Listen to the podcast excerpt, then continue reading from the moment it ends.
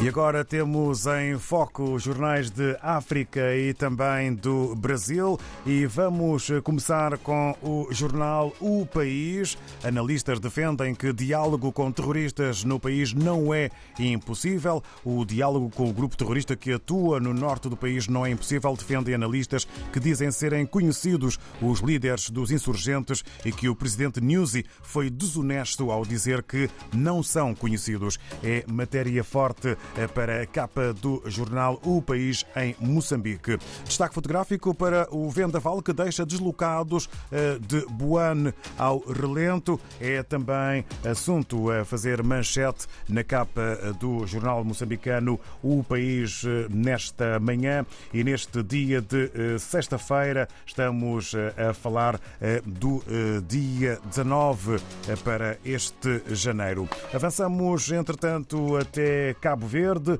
Vamos ao encontro do jornal A Nação. Dados pessoais, Débora Carvalho. Proteção de dados abre processo de averiguação. Tem eh, amplo destaque a fotografia da primeira-dama eh, de eh, Cabo Verde é o assunto que eh, está eh, com a maior dimensão eh, na capa do jornal A Nação, que de resto sobre a candidatura ao Conselho de Direitos Humanos da ONU, Cabo Verde desiste por falta de apoio.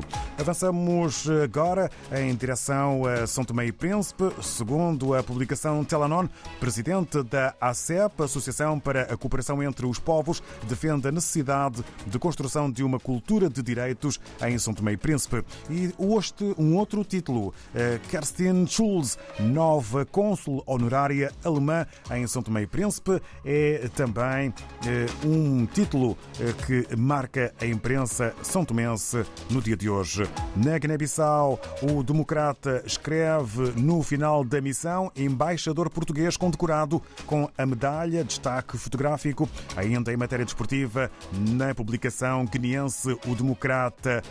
Título para o desporto sobre CAN 2023. Guiné-Bissau perde contra a Guiné Equatorial e está praticamente fora da prova. No Brasil, o Estado, eh, aliás, vamos ao encontro eh, do jornal O Globo sobre recuperação pós-pandemia. Governo prepara pacote de ajuda a companhias aéreas em crise. Medidas incluem renegociação de dívidas tributárias e linha de crédito via BNDES. Destaque também para os inimigos do fim, com a sensação térmica batendo recordes. O Carioca retomou o já tradicional mergulho noturno nas praias da cidade, como no Arpoador. O calor intenso dará uma pausa no fim de semana, que será de chuva no Rio de Janeiro. É também eh, destaque na capa do Globo devido às alterações eh, climáticas eh, que estão fustigadas castigar eh, e assolar eh, o eh, país. Regressamos, entretanto, à África. Estamos prontos em Angola para conversarmos com o Armindo Laureano na redação do novo jornal. Armindo Laureano, hora viva. Muito bom dia, bem-vindo. Bom dia. Bom dia, bom dia David e bom dia aos ouvintes da, da RDP África. Cá estamos para mais um apontamento. Ora, muito obrigado. Esperando que tudo esteja dentro do ok, entramos na capa do novo jornal sobre o distrito do Patriota, zona nobre de Luanda, assaltada ao ritmo dos moceques. Começamos exatamente pela manchete. É, é manchete isto porque há uma semana, verdadeiramente foi morto uh, aí na via pública, nesta zona, um sociólogo, reitor da Universidade Gregório Simado e conhecido comentarista comentador, melhor dizendo, assim, comentador uh, de televisão. Ele foi assassinado e, e isto levou a que fizéssemos um trabalho sobre essa matéria, porque os assaltos, assaltos são frequentes na zona deste patriota, uma zona nobre, e num período de, eh, de setembro até janeiro deste ano já cinco pessoas foram assaltadas e baleadas aí nesta zona. Então o, o destaque, a manchete do novo jornal é um bocado em torno da sensação de insegurança que se vive e, e de todas as medidas que se precisam tomar, a carência de policiamento, eh, e, e, e, tudo o resto, a falta de iluminação uh, e todo um sistema que, que não funciona. Foi então isso que nós trouxemos aqui como destaque no, no novo jornal, uh, tocando acima de tudo a esta questão do, do distrito do, do Patriota. Não há arruamentos, não há segurança e, e levantou-se um clima mesmo de uh, um clima muito forte de insegurança para as pessoas e a incapacidade que a polícia tem de dar resposta às preocupações dos cidadãos. Chamada de atenção que fica aqui expressa na capa do novo jornal, que eh, de resto apresenta a fotografia de uma personalidade angolana que tem estado em voga nestes últimos dias, Isabel dos Santos, que a dada altura expressa se a luta contra a corrupção fosse séria, a Procuradoria-Geral da República teria investigado Manuel Vicente. Há mais dados para ler nas páginas anteriores, não é? Ah, isso, isso resulta de uma entrevista que ela deu exclusivo a, um, a uma rádio angolana, a, a Rádio Essencial, em que ela eh, contesta a acusação que foi apresentada pela Procuradoria-Geral da, da, da, da, República.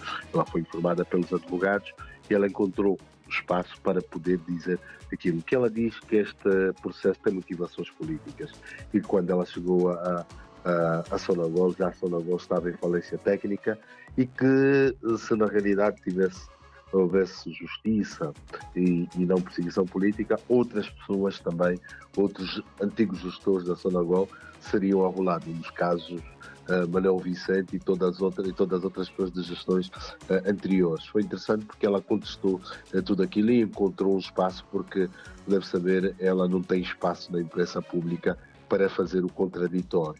E então nós também retomamos esta matéria do, do, do, do, da Rádio Essencial, da entrevista de uma hora e meia que ela fez à Rádio Essencial, também para mostrar os, os leitores o outro lado da moeda também, que ela diz aqui de sua justiça. E levanta aqui temas muito pertinentes e põe em causa todo o processo de combate à corrupção e também do, do sistema de justiça por parte do Ministério Público.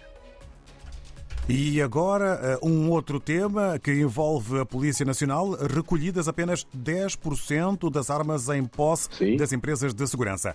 O que mais há a saber e podemos saber sobre isto? Ah, pois, é David, eh, eh, há aqui um, um processo que começou há algum tempo, primeiro, de desarmamento da, da, da, da população.